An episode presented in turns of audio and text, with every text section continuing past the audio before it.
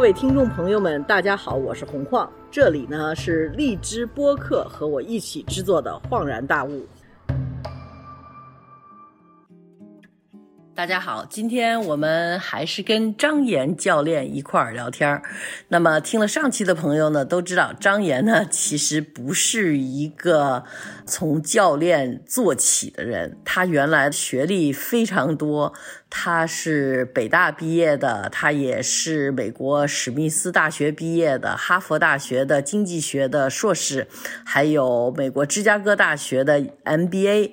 然后在经过了麦肯锡投行等等一系列的工作之后呢，张岩呢决定当一个成长教练。当然了，当一个成长教练并不需要有那么多的学位。那么我们就跟张岩分享一下，到底什么样的人是可以当成长教练，而当成长教练需要具备什么样的条件？对我们这次的应届毕业生。成长教练是不是一个职业的选择？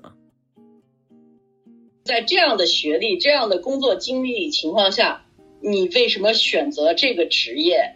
如果说应届毕业生想做你同样的工作，你对他们有没有什么 advice？有没有什么建议？嗯，我为什么选择这个行业？哈，我觉得这个其实跟我个人经历有关，因为。我之前一直是学这个金融，还有战略投资这方面，我一直是做这方面工作的，做了有差不多二十年。我觉得我好像有点那个职业疲惫了，就是做到，嗯，你像我四十五岁的时候，差不多已经工作了二十年，我觉得好像一直在这个一个领域里头就没有怎么出圈过，然后就进入到了一种工作疲惫期。然后那个时候不是生了一场病嘛。嗯啊，当时是那个被确诊得了癌症，当然好在不是一个特别严重的这个癌症哈，就听起来特吓人，但其实它并不是一个特别难治的病。但是因为生了病了以后呢，我就突然开始对自己啊为什么活着 产生了很大的一个疑问：说如果啊假设我的生命还剩最后一年，相比我的生命还剩最后十年，到底有啥区别？然后当时我就突然意识到，就是说。在这个过程中，我的工作在这里头没有好像产生任何的区别，所以我就突然意识到，我可能要换一种活法。那换一种活法的话，我到底换啥？我也不知道。然后就去探索啊。一开始我是想去学心理学，但是就偶然发现了教练。哎，我就觉得特别教练呢。我也是因为先去学心理学，然后学心理学呢，我就在想，哎，我好像去做那个心理咨询师。好像还没到火候，我说我干脆去那个做点这种跟心理学相关的推广工作吧。那推广工作你肯定就得招生，然后你要去做培训，给人家上课。我就去找了一个朋友的朋友，他在做一个女性领导力的一个项目，嗯，然后我就想看看他是怎么做的，然后就去了。去了以后呢，正好那天他召集了一些这种外企的，呃，有经验的一些。高管还有一些其他的一些人哈，给他去做女性领导力的那个呃，相当于导师，嗯，然后我们就坐在一起的时候，我旁边就坐了一位教练，他就开始说，哎，那个我前两天在做教练啊，什么什么的，因为我就听着觉得很好奇，因为以前不知道有这么一个 职业，没有人这个职业真的是一个新新兴职行业。对啊，我我也是以前只知道有健身教练，后来他就大概说了一下这个教练是干嘛的，说是给别人赋能的，然后提升别人的领导力，帮别人解决问题，而且解决任何问题，我就觉得这个挺好的，然后就开始，就我就说那我去什么地方去了解一下，然后他就告诉我去哪儿可以去上课，然后就上了一次这种就是公开课，半天的，哎，我就觉得跟我前一段时间上到这种公开课呢。嗯，其实有好多教练的培训学院，我上的是共创式教练，就是大家可以上网去搜一下共创式教练，在中国就是有一个代理机构叫思腾，就所有共创式教练的课都是由这个呃学院来上，还有好多其他的那个门派，像什么埃里克森啊、进化教练，好像这是三大门派。嗯嗯，每个有点像。就是每个门派有他自己不同的教法，对吧？他有自己不同的一些工具，然后不同的一些体系，但是大的框架都是一致的。那但是每每一个学院它的特色不一样。那像学你这种共创和学其他那两个有什么区别？嗯，艾利克森，他是一个加拿大的一个创始人创办的，然后共创是美国的。嗯呃这两个学院的区别，我自己的呃感觉是，共创有点像，有点像那个太极，就是它有很多内功，嗯然后那个埃里克森有点像少林派，它有很多那种外功。猛一点儿。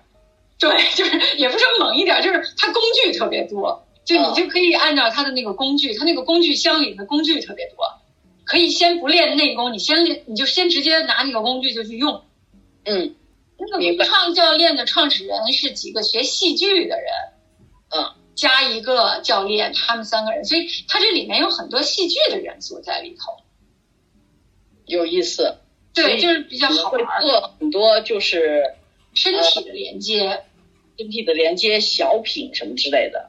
它就是很多身体的一些呃，通过身体的感知去连接你的潜意识，或者说连接你的一些信念和思维和行为的一些模式，呃，甚至连接你的梦想。就是有些人是不敢做梦的，就你问他想要什么，他都不知道。嗯嗯，那那个时候你光问他是没有用的，你问他他就说他不知道，但你可以让他去感受身体，真的特别神奇，就是让他去感受身体。你现在当你想到梦想这个词儿的时候，你的身体哪儿有感知？哎，嗯但是好多人都没有感知，说我我身体没有感觉，那你就慢慢的引导他说，哎，那你觉察一下，比如说你现在心脏是什么样的感觉？是疼啊，还是麻呀？还是这个冷啊？还是还是那个紧张啊？还是那个拧巴呀？就是慢慢的让自己去跟身体去连接了以后哈，就感知身体了以后，就有好多的智慧，就跟你的潜意识是连着的。然后慢慢的，你的那些想要的东西、卡你的东西，然后那个你需要去做的改变，就就慢慢的都出来了。要当教练还是需要一个培训过程的，对吧？是的，是的，需要去上课，然后需要认证，那这个培训过程有多长呢？差不多得有一年的时间。就是对，因为你上课的话呢，它一般是有五个模块儿，然后每个模块儿是三天，但是一般它都是说一个月就上一个模块儿，所以你这上完这五个模块儿就五个月了，对吧？它并不是说一直上，它就是说每个模块儿是三天，然后你上完这网课呢，还是必须人要到现场？以前都是现场，但是因为疫情的话，好像也开始有网课了。OK，嗯，所以这个有一个叫共创学院，还有一个叫埃里克森，是吧？对，然后还有一个叫进化教练，就是生物进化的进化。哦，这个跟刚才你说的埃里克森和共创又有什么不一样呢？这个我还真不是特别了解，因为我跟那个进化教练的那一块儿不是特别熟。按照他们的说法哈，他们是在两者之间，就是既有一点太极，又有一点少林。好吧，全占了。对，所以选择自己适合的吧。然后我其实再多说一句，你刚才说的就是外界对教练的一些误区哈。嗯首先第一个误区就是他们都以为教练是来解决问题的，嗯对吧？就是好像对教练的那个期待是跟有点像咨询专家似的，说哎我这儿有个问题，那个你教练来了你就告诉我这个这事儿应该怎么办。但其实教练是不提供任何解决方案的，他只问问题。嗯，因为你就是那问题。对，基本上就是这意思，就是他拿来的这个呃要解决的问题只是一个窗口，对，通过这个窗口，其实上更多的是解决他内在的很多问题。对，嗯、对所以这是一个误区哈，就是说，其实教练更多的是帮他去成长，帮他去锻炼他的肌肉，就是有的时候其实也不是说他就不行，而是说他以前没有刻意的去练这块肌肉。所以你说跟健身教练有什么不一样？有时候也没什么不一样，就是让他去意识他哪块肌肉萎缩了，或者说从来就没有长起来过，然后让他去通过那个行动计划去有意识的锻炼他的肌肉。所以这是一个误区啊，还有一个误区哈，就是好多人觉得就是说，如果你要帮我解决这个问题，首先你自己必须得是这个领域里面的专家。嗯，就比如说有这个公司，他要是想找一个教练去帮他教练这个销售团队的这个负责人，然后他就有一个误区，就觉得你这教练必须之前也是做过销售。而且也也得是比较厉害的销售，但其实呢，这个教练他只是专业于教练的这个技能，其实他做没做过销售都无所谓，因为真正解决问题的是客户自己。嗯，那个教练只是起一个催化作用，然后起一个安全的承载作用，然后起一个喝彩助威的作用，起一个照镜子的作用。所以，明白？对，这是一个误区。所以我就觉得这个。对于大学生来说，可能他们自己也要克服一些这样的一些自我的障碍，就觉得，哎，那我如果没有做过那件事儿，我是不是可以给别人做教练？对，就是因为大学生，像你刚才说的，最好的做教练的黄金年龄是四十五到六十，也就是说，你已经积累了一定的工作经验。但是如果通过我们这次广播，有人觉得，哎，这个是我很想干的事儿，我觉得这个很好。但是我刚是这一届的应届大学毕业生，你对我有什么建议？我现在去你说的这些学院，就是教练的学院，他们会不会就不要我？觉得我没有社会经验？嗯，其实教练学院他无所谓，你只要交钱他就收，好吧？就是它，它不像说大学还有一个入学门槛，嗯，但是呢，就是说你一旦去学了，然后你通过认证，它其实还是一个蛮需要这个投入的，就是你时间的投入，还有你资金的投入，因为学教练也不便宜，就是一般这一套都学下来，差不多要四万多五万块钱，人民币，人民币，OK，然后你学完了以后，你要拿到那个教练的上岗证，嗯，你还要参与他的认证项目。嗯，那个认证项目差不多也要呃四万多，所以加起来就是等于说将近十万块钱。嗯嗯，所以你这个是资金的投入，那你还有时间的投入呢，对吧？因为那个认证基本上每个星期要花差不多呃四到五个小时，然后要坚持就是差不多六七个月吧。嗯，就每周要花四到八个小时，然后要坚持七个月，所以你基本上一年的时间。你的十万块钱投进去了，其实最关键的是说，你最后学完了以后，你怎么样找到自己的客户？它就有点像一个个人创业的过程。对，是你个人创业，但是这个创业你就是唯一的资本，还有你的教练证书。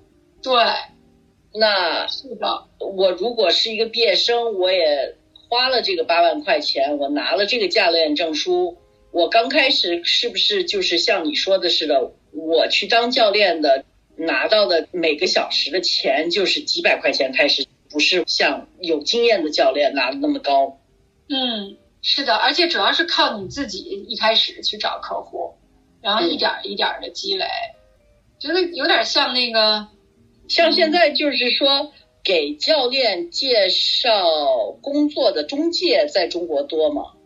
我觉得还是不是很多，而且一般这种中介哈，他就是比较青睐于像我这样的，就是 有过很多工作经验的，然后比较好卖给企业客户的。如果说工作经验比较少的，这个一般中介，我觉得他很难起到作用，因为这个教练的证书不是说你拿到了一个上岗证，人家就帮你去介绍客户了，就很多时候你自己得去建设你自己的这个。小业务，小关系，对，小关系网，然后慢慢的去发展，然后靠口碑。嗯，那这么说吧，我是一个毕业生，然后我特别迷茫。比如说我，我大学毕业了，然后找工作也挺艰难的。我不是一个家里头很富裕的孩子，或者是说我家里头是很富裕，但是我不想跟家里要钱。在找工作的上头，应该去找一个教练吗？找这个教练能帮助我找到更好、更理想的工作吗？其实找一个教练哈，不能保证他一定找到他理想的工作，但是找一个教练能帮他干什么呢？就是能帮他去梳理一下他想要规划的人生是什么样的。然后在这个规划的人生中，就是他第一个工作可能需要是帮他去建设哪些方面的一些人脉和技能和资源。就让他在整个的这个规划中更清晰他的远期目标、中期目标、短期目标，然后让他更好的去梳理，就是他的优势在什么地方，然后他的这些优势怎么样能够更好的服务于他未来想要实现的那个目标，给他更多的这种自信，就是说他他这个目标一定能实现。那他让他就是千里之行，始于足下，让他第一步也去有意识的去做一个选择，而不是说好像被动的反应，说哎现在市场上有什么样的工作找到他，他就去做那个工作了，就是让他有更多的有意识的觉察和有意识的选择。所以就是说，如果家里有条件，在这个时候给小孩请一个教练，对他找到自己比较。喜欢的工作，而且有一个长期的事业的规划，嗯，还是有用的，对吧？对，而且有专门做这个的教练，对吗？对，有专门做这个职业选择的教练，就是针对这个，有针对大学生的。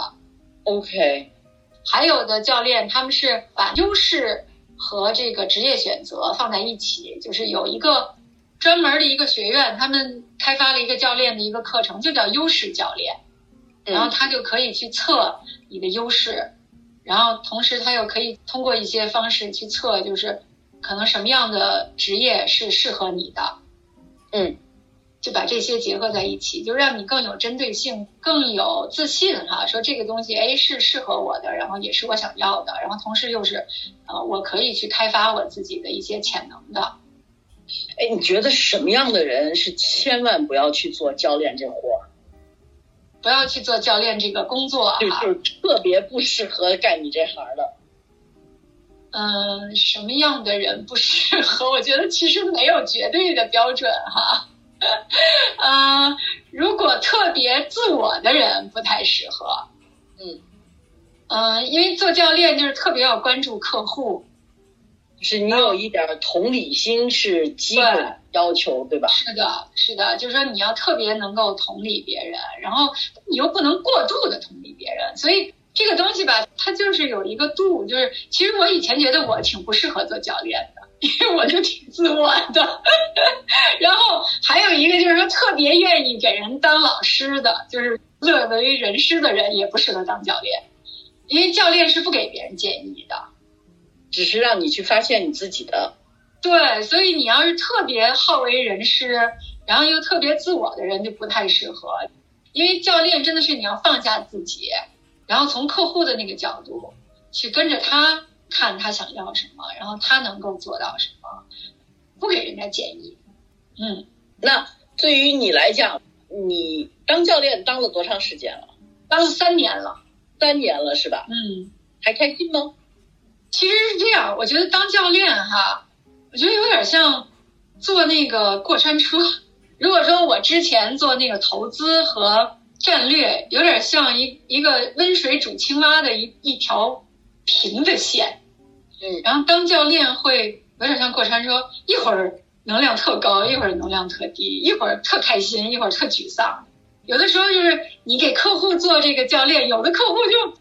启发特别大，就觉得我天呐，就跟你谈了一个小时，我一下就醒悟了人生，就是就跟你这节目似的恍然大悟，然后我就觉得特开心，就觉得自己好像真的帮到了别人哈。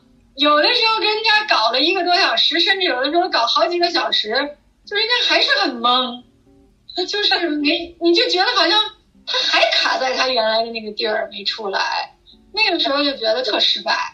特挫败，所以当教练也有他很不容易的地方，因为你在面临着很多不同的反应，你还得教练你自己去面对不同的客人和不同的客户的反应，对吧？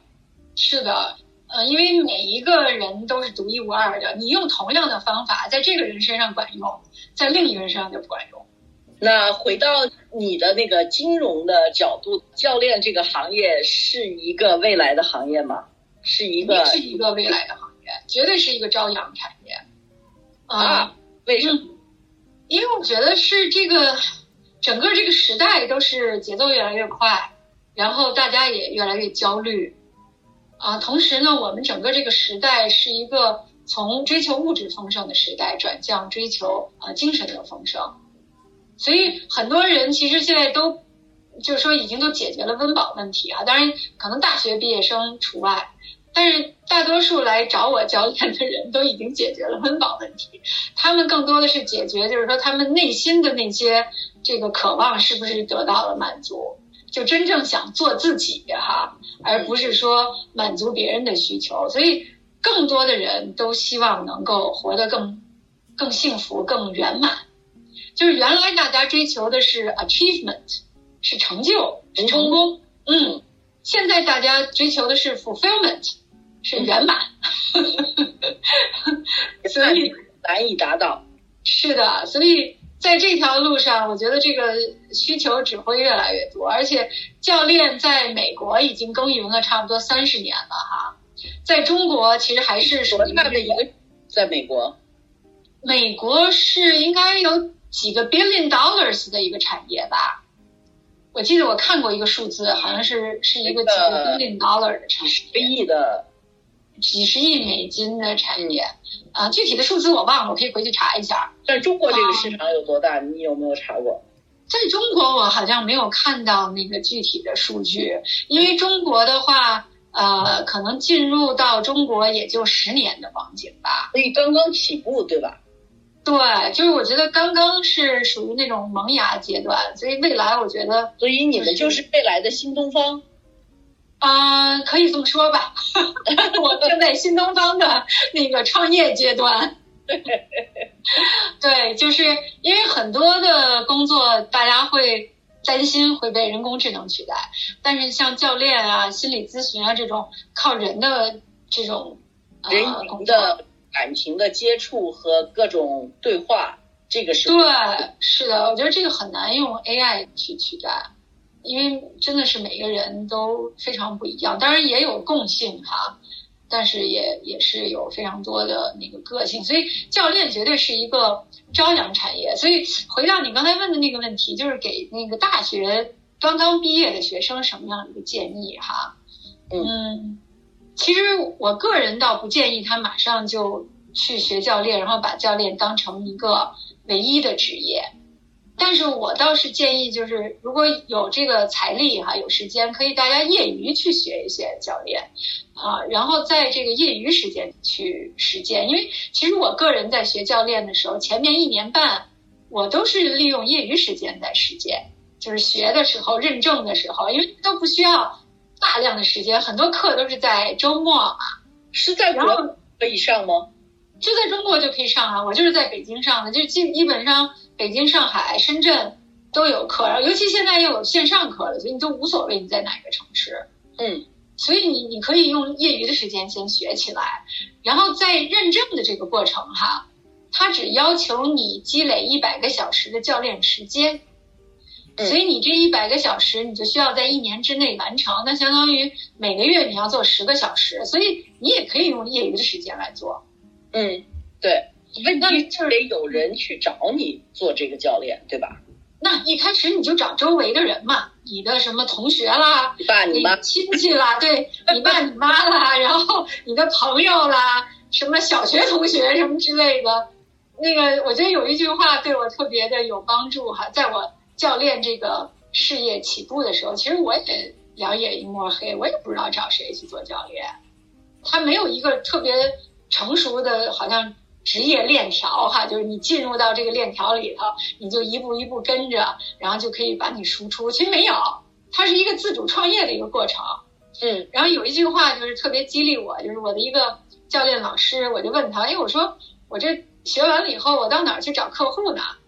然后他就说，他说：“凡是走进你身边一米之内的人，都是你的客户。”哈哈哈哈哈！所以基本上就是你干过销售，对，所以基本上就是你就是你自己最大的销售。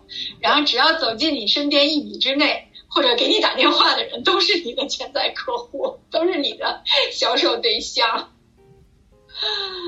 对，所以其实做教练还是挺考验人的，就是你既要有教练技能，你还要有销售技能。嗯，你还能你还能拉下脸来，厚着脸皮跟人家去沟通。对你还要去说你有什么，而且这是一个新的行业，不是所有人对马上能够理解你的价值，对吧？对，所以如果我自己的建议的话，我是建议大家可以就是说有时间业余去学，然后业余的去做，把这些认证这些都做了以后，可以先利用一些业余的时间去积累你的经验，然后过个。比如说过个两三年，你有一定的积累了以后，你这时候再真正出来做这个事儿，啊，就会没那么好像说生存的压力那么大，就不会太生疏，而且也就比较轻车熟路了。对，而且你有一定的客户的基础了，那否则你就上来你什么收入都没有，就靠教练来那个养家糊口的话，我觉得比较难。你像我认识的一个教练哈，一个日本人，然后他在美国就是学习期间偶然接触了教练，然后他就学习了教练，然后回到日本了以后，他说他一开始真的是找不着客户，所以他后来怎么样呢？他就是说他一边帮别人做翻译，因为他英文不错，所以他靠翻译来等于说养家糊口，然后做教练就是。更多的是锻炼他自己的这个教练的技能，然后再慢慢的在这个过程中积累这个客户。做翻译就相当于是一个 taxi job。对，multitasking 是很重要的。是的，所以其实同时做好几份工作，我觉得是我给大学毕业生的一个建议，就是说你有本职工作，你还可以趋势吧？我觉得是未来的一个趋势。嗯，可能大家得是斜杠的。做很多斜杠斜杠斜杠的事情，而不是只是一个方面的。是的，我觉得是未来的趋势，而且甚至我觉得是未来的一个必需品。就是以前那个张泉灵不是写过一篇文章吗？说当时代抛弃你的时候，连再见都没跟你说。但其实我觉得，在时代抛弃你的时候，他是跟你提醒的。这个时代是需要有复合技能。对，就像你刚才说的是。组合组合，把自己的所有的技能开发出来，互相组合，不要老想着就是说找到一个大公司，那个时代可能已经已经过去了，我觉得已经一去不复返了。嗯，那个我之前教练了一个项目，呃，索爱，他们在中国就是关了他们中国的那个工厂，嗯，然后裁了好几千人，嗯，然后我当时就是作为这个教练，去给那些被裁员的员工提供教练服务。呃，就是帮他们去梳理他们的情绪，表达他们的情绪，然后帮他们梳理，就是在这个转型的过程中，什么资源是他可以利用的，然后他可以未来他想要去哪儿。其中就有一些人，他们就在这个公司已经工作了十几年，甚至将近二十年，而且一直做的是一个工作，然后他就对，就非常麻烦，他就他就不知道他还能干什么别的。就很被动，嗯，他只会干这一件事儿，所以我的建议是，大家可以就是同时做多份工作哈，因为我觉得现在有互联网了，有各种各样的这种通讯的条件了，嗯，就完全可以利用一些业余时间去开发一些不同的技能。对，我觉得你说的这个是特别重要的一个，因为。其实我们现在这个时代已经，就原来的那个工业革命时期的那种工作方式，好像已经它在慢慢的被退化。对，我我特别认可这一点。我就觉得时代在抛弃你之前，其实是提醒了你的，就是 工业革命那个时代已经过去了。那个时代的特点是流水线，对吧？卓别林式的，就是说一个萝卜一个坑。